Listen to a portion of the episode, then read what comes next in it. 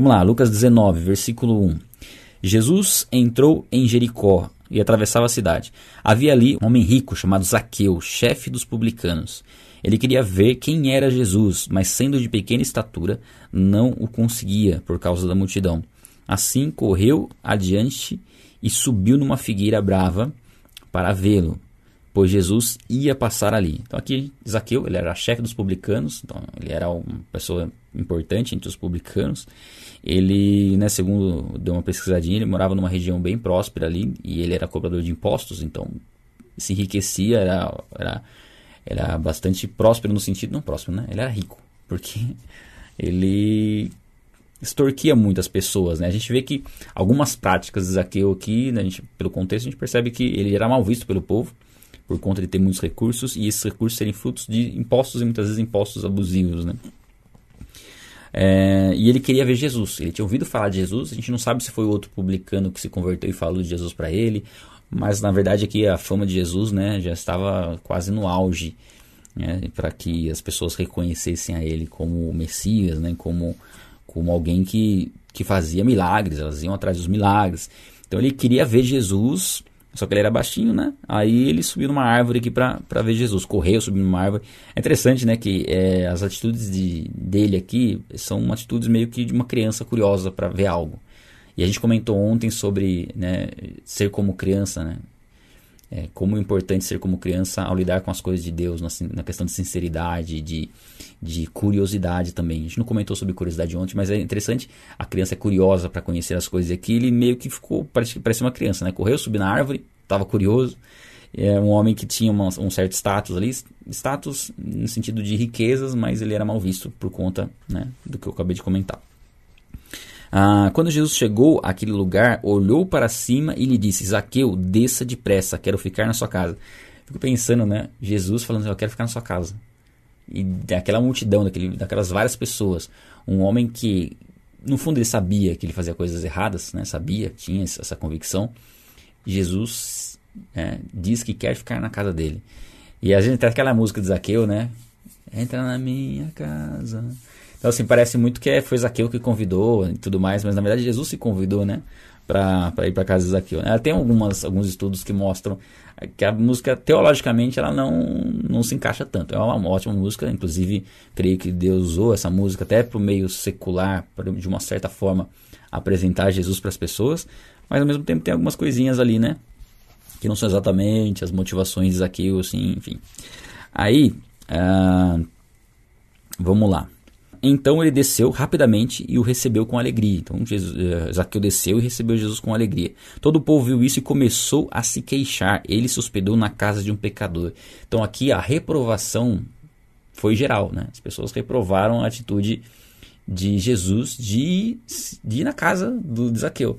Porque tinham esse, esse, esse conceito né, sobre Zaqueu. E, e Jesus não estava preocupado com a opinião das pessoas. Esse é um ponto assim essencial no chamado, né, na, na no ministério de Jesus. É, é, Jesus é, é, é, assim, é um exemplo para nós, né, tão forte, né, porque ele é Deus.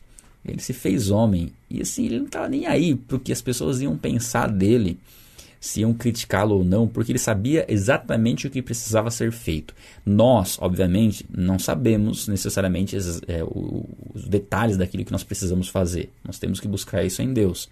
Porém, as pessoas geralmente terão mais dificuldade ainda de, de avaliar né, as nossas ações porque elas não sabem, não conhecem o nosso contexto, nosso relacionamento com Deus. Então é normal nós recebermos críticas. E também não, não devemos assim colocar um peso muito grande nas críticas, porque se nós ficarmos é, formos afetados demais pelas críticas, a consequência é que nós sejamos afetados demais pelos elogios. Então nós vamos acabar dependendo dos elogios e também nos incomodando demais e às vezes nos amoldando por, causa, por conta de críticas que não têm muito fundamento. Existem algumas críticas sim, que elas são muito úteis e nós devemos receber essas críticas, analisá-las e se sim, se elas forem coerentes, aí a gente, a gente tem que dar o braço a torcer se a gente está fazendo algo errado, né? A gente tem que entender o erro e, e se alinhar. Bom, ele recebeu, né, Jesus na casa dele e disse assim: Zaqueu levantou-se e disse: Senhor, olha, Olha, Senhor, estou dando metade dos meus bens aos pobres. E se alguém extorquir alguma coisa, devolverei quatro vezes mais. Aqui a gente, a, a, o tempo verbal aqui é que isso aqui eu já estava fazendo isso, né? Já estava se movendo para fazer isso. Metade dos bens que ele tinha ele estava dando aos pobres e ele estava se propondo a devolver quatro vezes mais se ele tivesse extorquido alguém. Inclusive na lei é, não era necessário você restituir quatro vezes mais, era 20%, era o valor original mais 20%.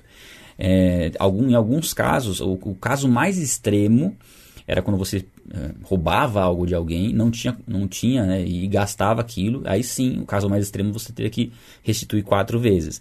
E ele, independente dele não ter roubado ou, ou, ou extorquido só de alguma, de alguma questão, ele se propôs a fazer o máximo que ele podia fazer de acordo com a lei que era restituir até quatro vezes. E quantas. Esses exemplos aqui aqui é excelente, né? Do temor dele e da conversão dele. Isso aqui demonstra que ele se converteu. É, se converteu no sentido. Né, a, gente, a gente fala da conversão, de receber o Espírito Santo em nós após a ressurreição de Jesus Cristo. Que é quando nós cremos na vida de Jesus, na sua morte em nosso favor e na sua ressurreição dentre os mortos. Jesus enviou o Espírito Santo. Quando a gente crê nisso, nós recebemos o Espírito Santo. Então, essa é a conversão. Mas aqui já mostra que ele. É, que ele creu em Jesus como Messias. Né? E eventualmente ele receberia o Espírito Santo depois da ressurreição de Jesus. Então ele creu em Jesus. E a demonstração da fé dele em Jesus aqui são as atitudes. E ele se propõe a fazer o máximo que ele pode. E aí o contraponto é que muitas vezes nós só nós nos limitamos a fazer o mínimo necessário. Né? Por exemplo, existe muita discussão, a questão do dízimo, se é algo para o Novo Testamento, se não é, tal, tal, tal, tal. Eu entendo que que o dízimo é um princípio que mostra o mínimo que nós devemos consagrar a Deus. Agora, se nós vamos permanecer no mínimo, aí é por conta na nossa, né? Nós que vamos ter que buscar isso em Deus. Então esse é um ponto que eu creio assim que mostra para nós que a nossa a nossa postura deve ser de de fazer um, o melhor, de entregar o melhor para Deus.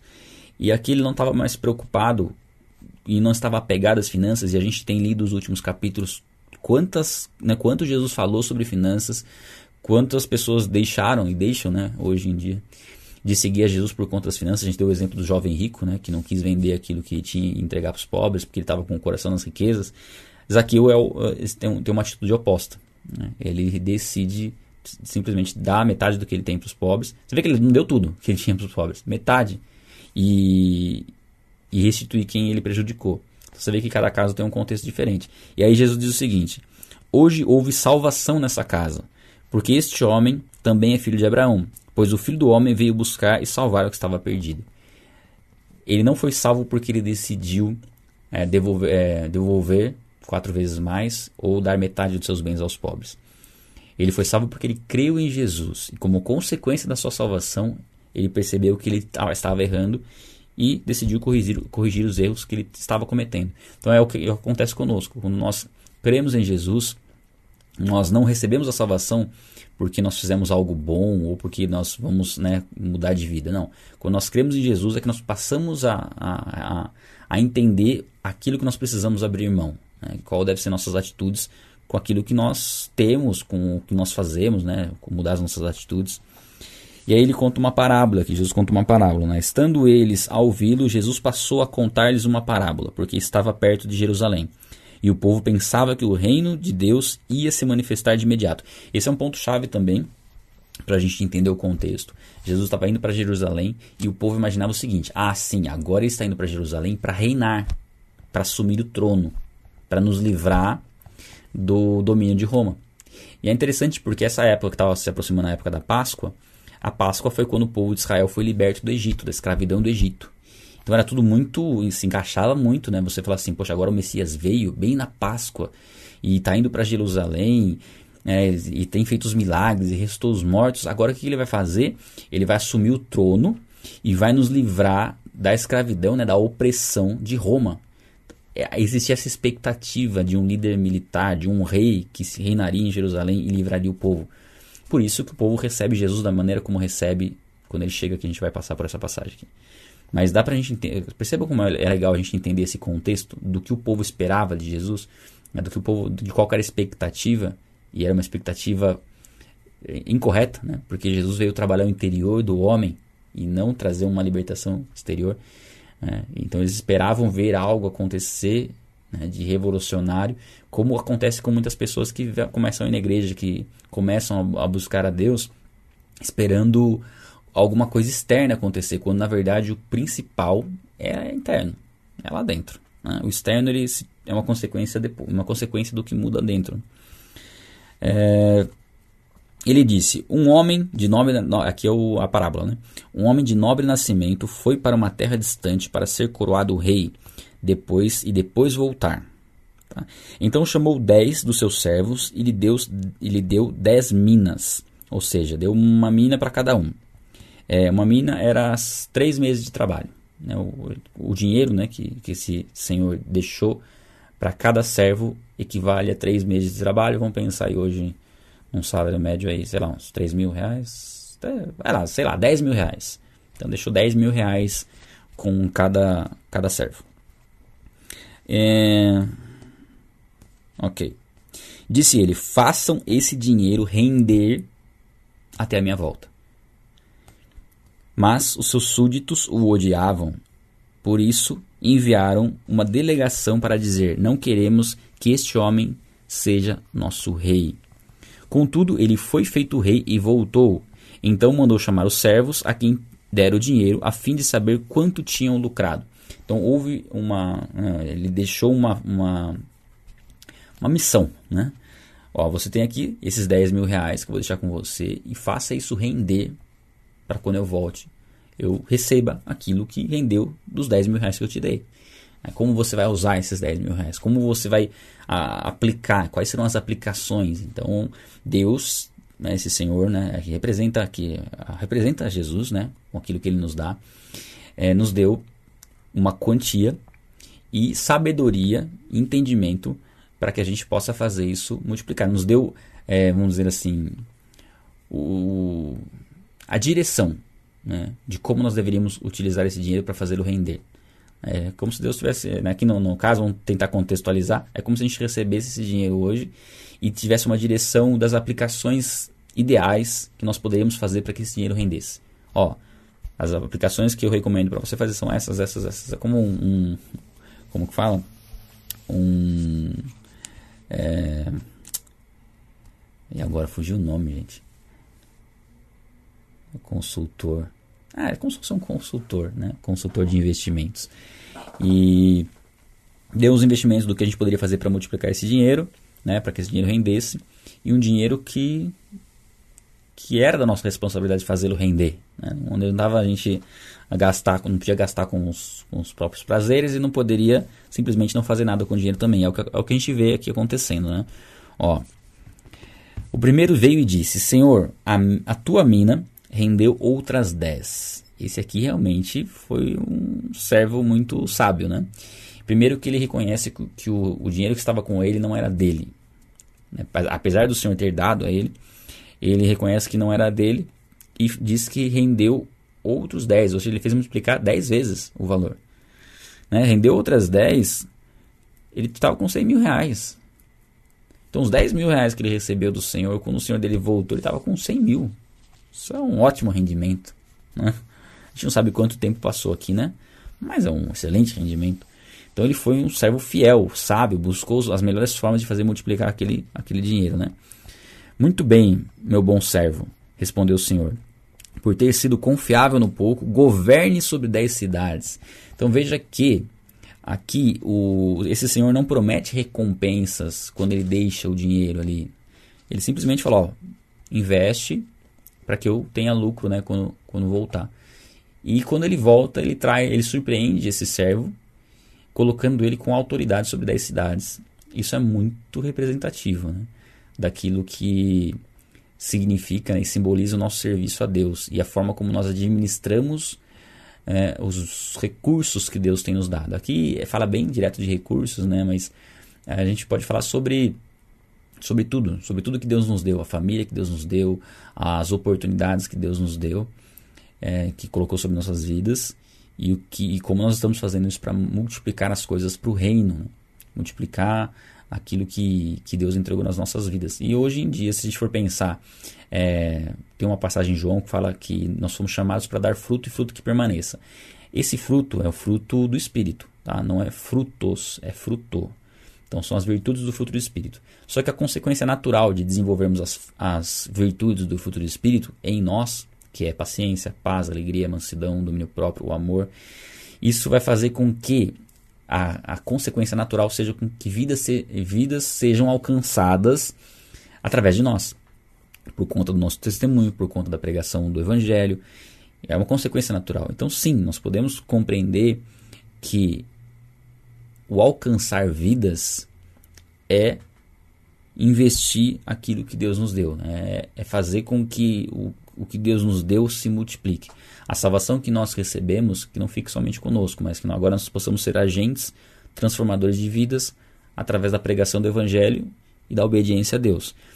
E aqui ele coloca esse esse servo aqui para governar sobre dez cidades. Aí o segundo veio e disse: Senhor, a tua mina rendeu cinco vezes mais. O seu senhor respondeu: Também você encarregue-se de cinco cidades. Então foi proporcional àquilo que rendeu. Você vê que o, o, a quantidade que ele deu para cada um foi a mesma. E é, dependendo do, da dedicação de cada um, o rendimento foi maior ou menor. E não é uma questão de sorte aqui, é uma questão de trabalho. Né? a gente não sabe exatamente como que eles fizeram, mas sim, eles seguiram alguns princípios que fez com que isso rendesse. Então aqui mostra para nós alguma de alguma forma a recompensa eterna, que é o galardão, que vai fazer vai ser proporcional àquilo que nós fizemos render o que Deus nos deu.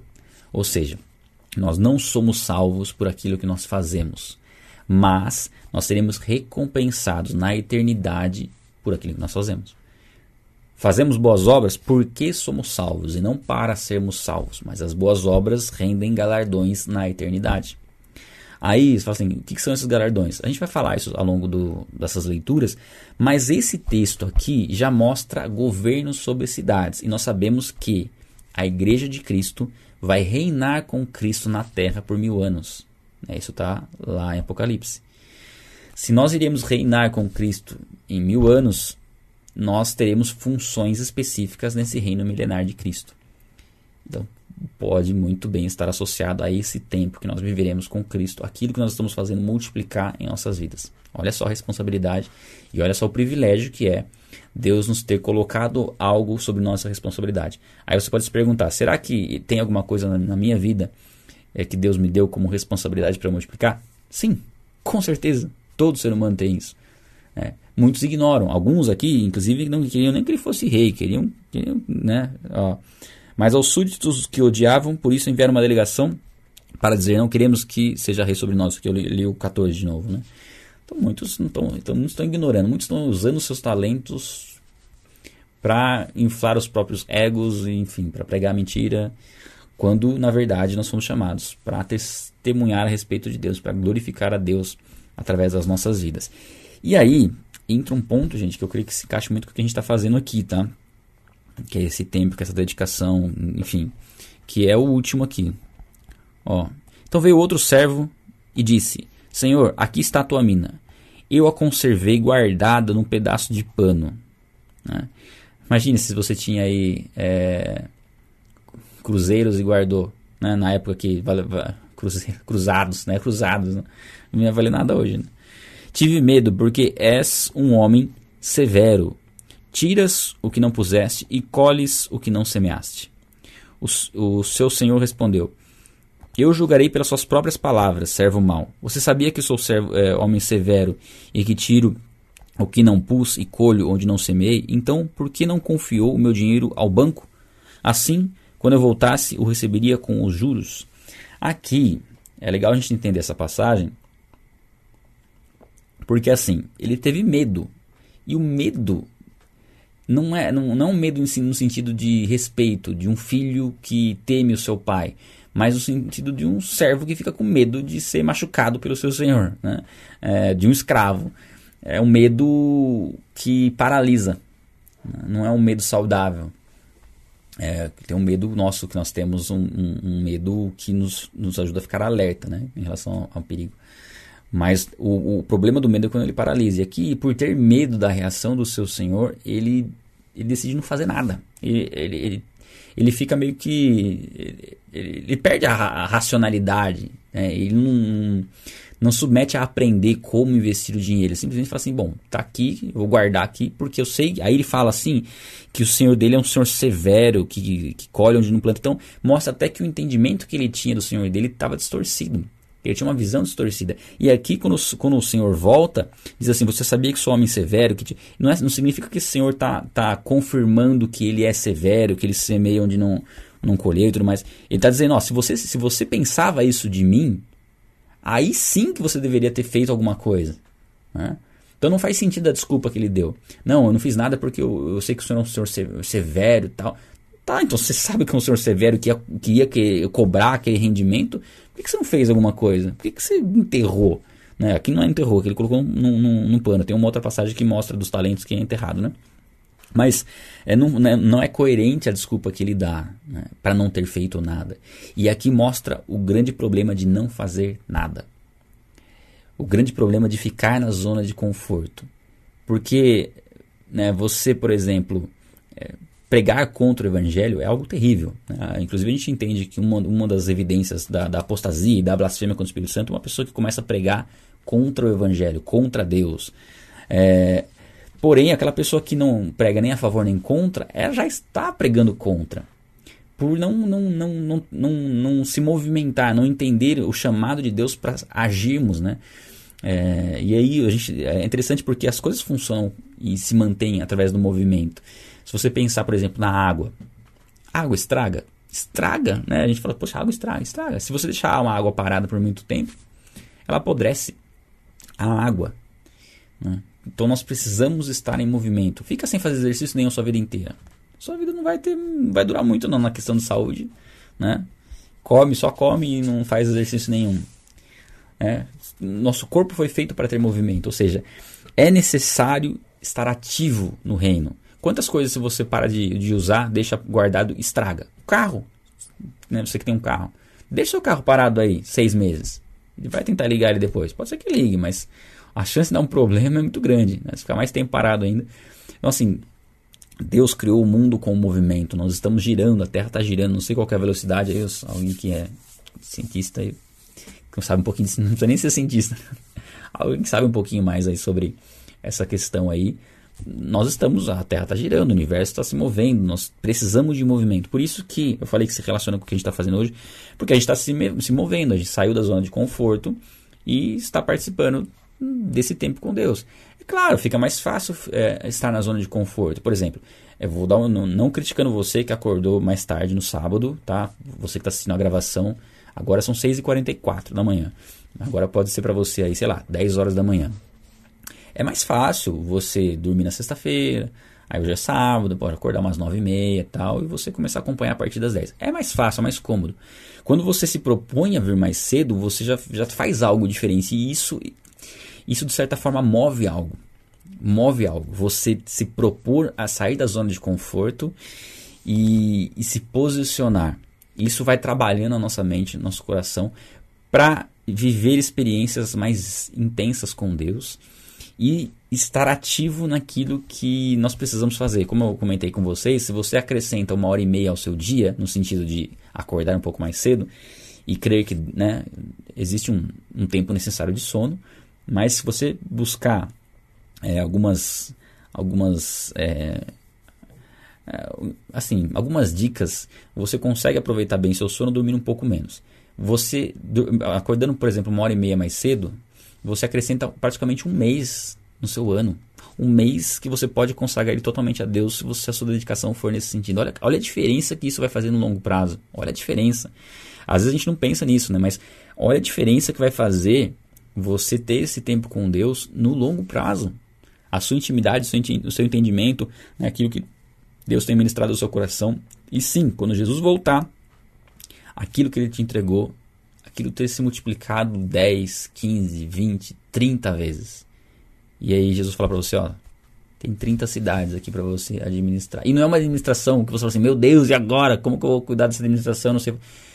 você vai estar com o seu corpo glorificado, você vai estar com a plena capacidade mental do seu cérebro, né? você vai ter condições de fazer coisas assim inimagináveis.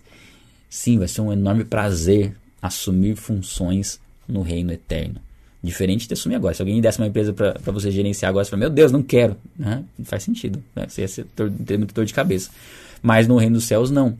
É como se você pudesse fazer isso sem ter as preocupações. Você só teria o lado, o lado bom disso e não o lado ruim. Mas isso aí fica para a gente meditar um pouco mais para frente. Né? Mas essa parábola traz muito dessa recompensa eterna. Ah, ok. E disse. Aí ele fala assim: colocasse, desse pelo menos para o banco, ou seja, fizesse pelo menos o mínimo. Fizesse pelo menos o mínimo. Né? Lesse a Bíblia, pelo menos. Né? Assim, você vê como uh, esse senhor decepcionado com, com, a, com a postura de Sé você não fez nem o mínimo. Faça pelo menos o mínimo. Mas não somente o mínimo. Né? É isso que Deus nos chama para fazer. Não o mínimo, mais do que o mínimo. É, e disse aos que estavam ali: Tomem dele a sua mina e deem ao que tem dez. Senhor, disseram eles, ele já tem dez. Ele respondeu: Lhes digo que a quem tem, mais será dado, mas a quem não tem, até o que tem lhe será tirado. Ou seja, quanto mais nós fazemos, quanto mais nós nos dedicamos, mais nos, Deus nos abençoa e nos dá mais responsabilidades e mais relevância naquilo que nós iremos fazer. Portanto, não, não, nunca, nunca pense, ah, já estou fazendo muito. Por mais que esse pensamento possa passar, e eu, eu confesso que às vezes passava um pensamento na minha mente, ah, já gravei um vídeo, já teve um milhão de pessoas que viram esse vídeo. Tá, mas e daí? Faz mais. Né? Não vai parar, porque você agora já. já ele, inclusive, esse pensamento até veio, veio para mim quando eu gravei o vídeo sobre o plano de salvação. Foi o sétimo vídeo do canal. Falei, ah, acho que eu já fiz os vídeos que eu tinha que fazer. O plano de salvação tá aí. Quem quiser assistir o plano de salvação, tá aí.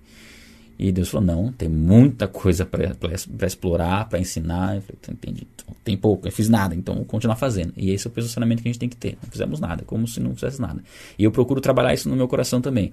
Eu tenho, tenho o canal, tem os, os, milhares de inscritos lá, tem os milhares de visualizações, tem. Eu tento considerar como se eu não tivesse feito nada ainda.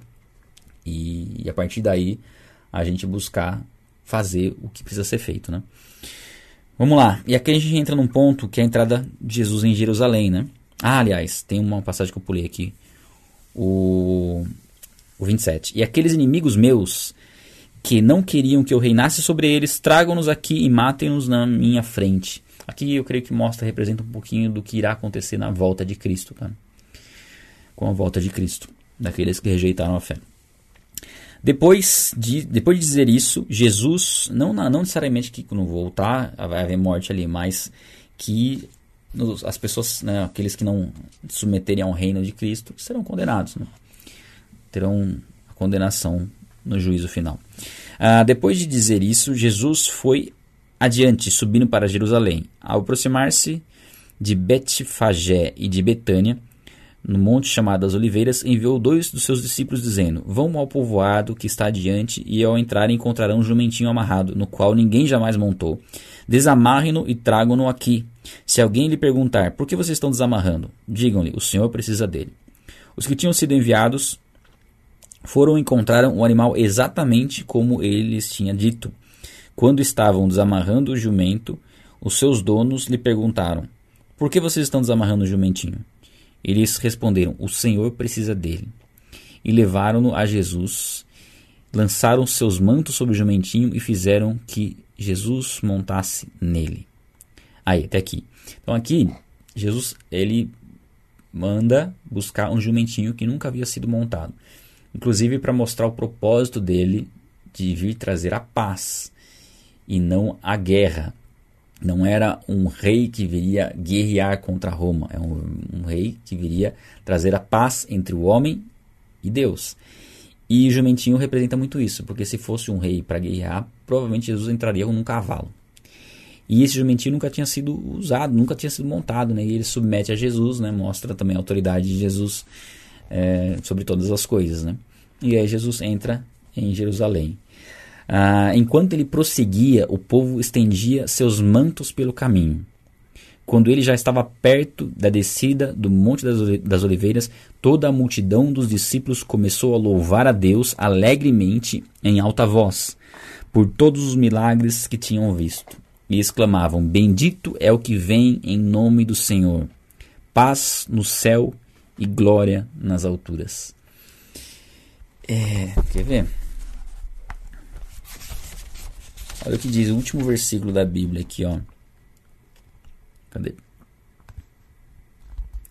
Ó, aquele que dá testemunho diz: Sim, venho em breve. Amém. Vem, Senhor.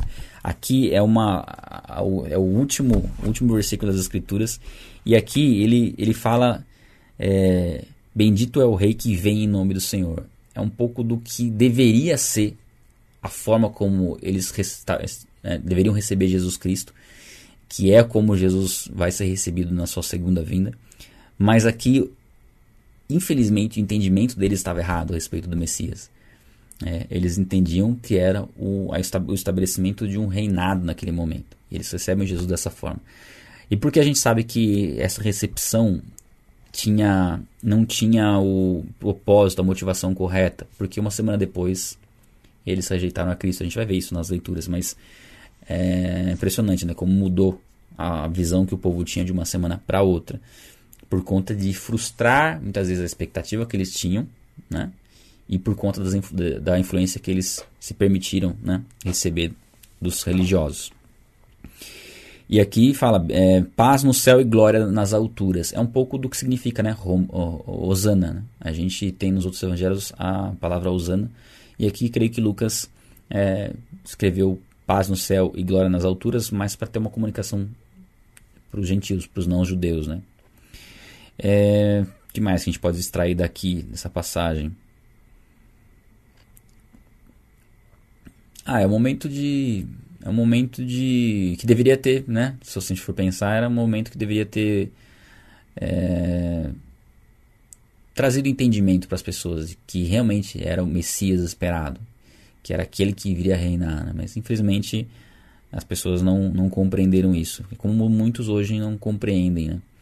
não compreendem quem verdadeiramente é Jesus. Né? Tem uma ideia distorcida de quem ele é e do que ele vai fazer, do que ele pode fazer. Aqui a ideia era distorcida, era um, era um desejo de ter um rei militar e de não se submeter a um tratamento interior. Né?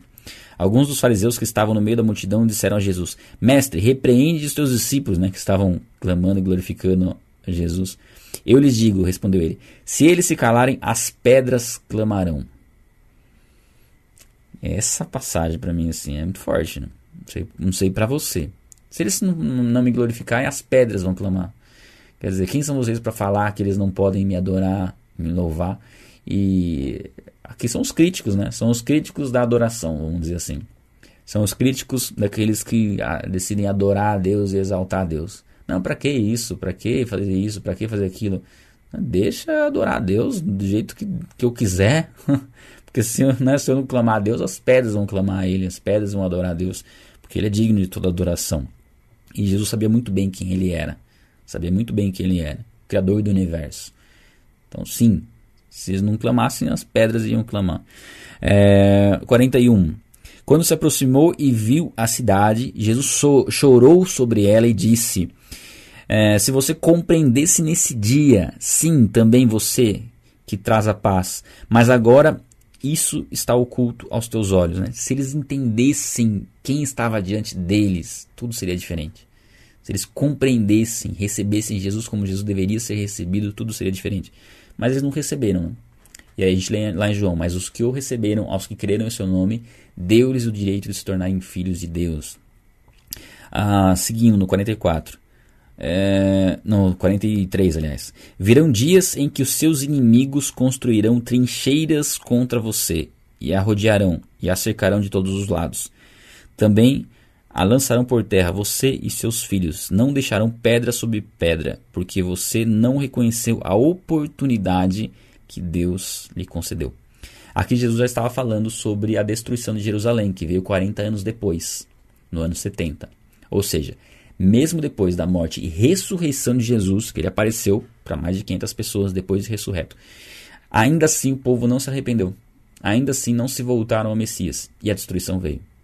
Então Deus foi misericordioso ainda com o povo, mesmo depois de matarem a Cristo, para que eles se arrependessem, crescem em Jesus. O povo não se arrependeu, e veio a destruição, que Jesus já estava falando que viria, veio a destruição. E essa passagem aqui eu até grifei de, de vermelho aqui, ó. Não deixarão pedra sobre pedra, porque você não reconheceu a oportunidade que Deus lhe deu. E quantos e quantas pessoas não reconhecem a oportunidade que Deus dá? E quantas vezes nós não deixamos de reconhecer essa oportunidade? Né? Talvez hoje você esteja tendo essa oportunidade de reconhecer verdadeiramente Jesus como ele é, né? quem ele é. Né? E a gente não pode deixar passar essa, essa oportunidade. Quando a gente vê aí Zaqueu, por exemplo, Zaqueu não deixou passar a oportunidade. Ele sabia que Jesus viria, ele não ficou ligando se um né, reclamar que ele estava correndo, que ele subiu na árvore. Para ele não importava quem ele era, importava o que ele viria a ser. E a gente pode pensar, como será que foi amanhã de Zaqueu? Acordou naquele. Será que ele tinha noção do que ele ia viver naquele dia? Será que ele tinha noção de que ele acordou condenado e foi dormir salvo? É, isso é o, que nós pode, é o que pode acontecer nas nossas vidas. Né? Um dia eu fui dormir condenado, acordei condenado e à noite eu fui dormir salvo e acordei salvo. É, então um dia, um dia muda tudo. Né? Um dia que nós nos rendemos a Cristo, entregamos nossa vida a Ele, tudo muda na nossa história. Né? De, de alguém condenado ao inferno por conta do, do pecado e por intermédio do Espírito Santo conhecer a Cristo, decidir servi-lo e a partir daquele momento nunca mais voltar a acordar condenado, mas sempre salvo, né? Acordar sempre tendo a convicção da salvação, que agora é uma questão de tempo. Assim é demais, né? Deus nos fala que o dia da salvação é hoje. Né? Então, nós temos a oportunidade de hoje, nós temos que aproveitar essa oportunidade. 45. Então ele entrou no templo e começou a expulsar os que estavam vendendo, os cambistas, né? Disse-lhes: Está escrito: A minha casa será casa de oração, mas vocês fizeram nela um covil de ladrões. É, Aqui ele vem, vira as mesas dos cambistas, e aí você fala assim, nossa, aí Jesus pecou. Jesus, foi o momento, o único momento que Jesus pecou? Obviamente que não. Jesus não cometeu um pecado sequer. E se você quer saber a verdade, essa foi uma atitude de bondade. Porque a bondade não é ser bonzinho e atuar, aturar o mal. A bondade é você repudiar a mentira, repudiar o mal. É odiar o mal. E aqui Jesus fez exatamente isso. É uma atitude de amor, inclusive, né? para que para com as pessoas que estavam sendo influenciadas por aquela atitude. E o que, que era feito aqui? Eles vendiam, eles extorquiam as pessoas ali no templo, eles faziam câmbio né, de troca de, de moeda e também vendiam animais é, para sacrifício, para pessoas que vinham de, vinham de longe, não tinham condições de trazer seus animais, eles vendiam os animais para sacrifício, mas eles extorquiam com valores abusivos, né? então, se aproveitavam para ter lucro.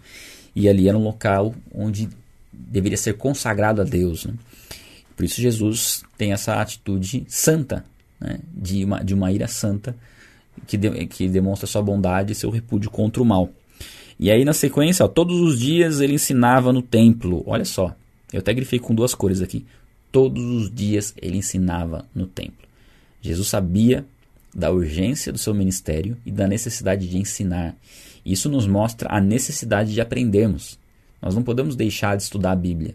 É uma responsabilidade nossa, porque o propósito é que nós possamos ensinar a Bíblia todos os dias, seja através de atitudes, seja através de palavras, mas o, o, todos os dias nós vamos ter contato com pessoas que nós temos a oportunidade, de alguma forma, de ensinar a palavra. E Jesus ensinava a palavra todos os dias, nós temos que ter Jesus como exemplo. Tá? Aliás, eu até puxar o gancho aqui para convidar você para o evento 7, 8 e 9 de junho de 2021, né? Talvez você esteja vendo essa aula aqui depois, já passou.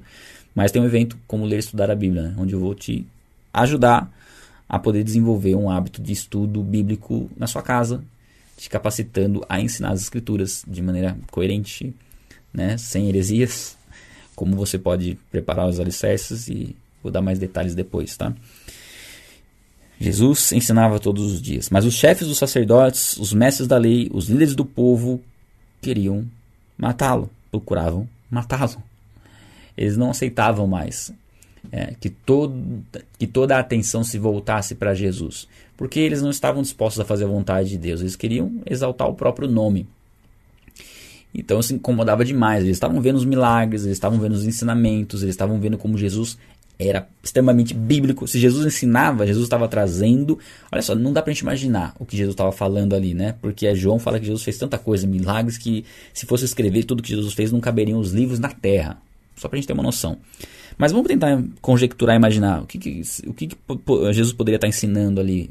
Poderia estar falando que as escrituras mostravam que ele é o Messias, né? que ele viria. Tudo, ele entrando em Jerusalém, tudo isso é profetizado lá pelos profetas. Né? Em Jesus, em Isaías, em inúmeros profetas, as, as escrituras davam testemunho dele. eles estavam cegos para enxergar isso. E eles estavam contra Jesus. E, e assim, para nós é, é, também importante a gente ter esse, esse entendimento, né?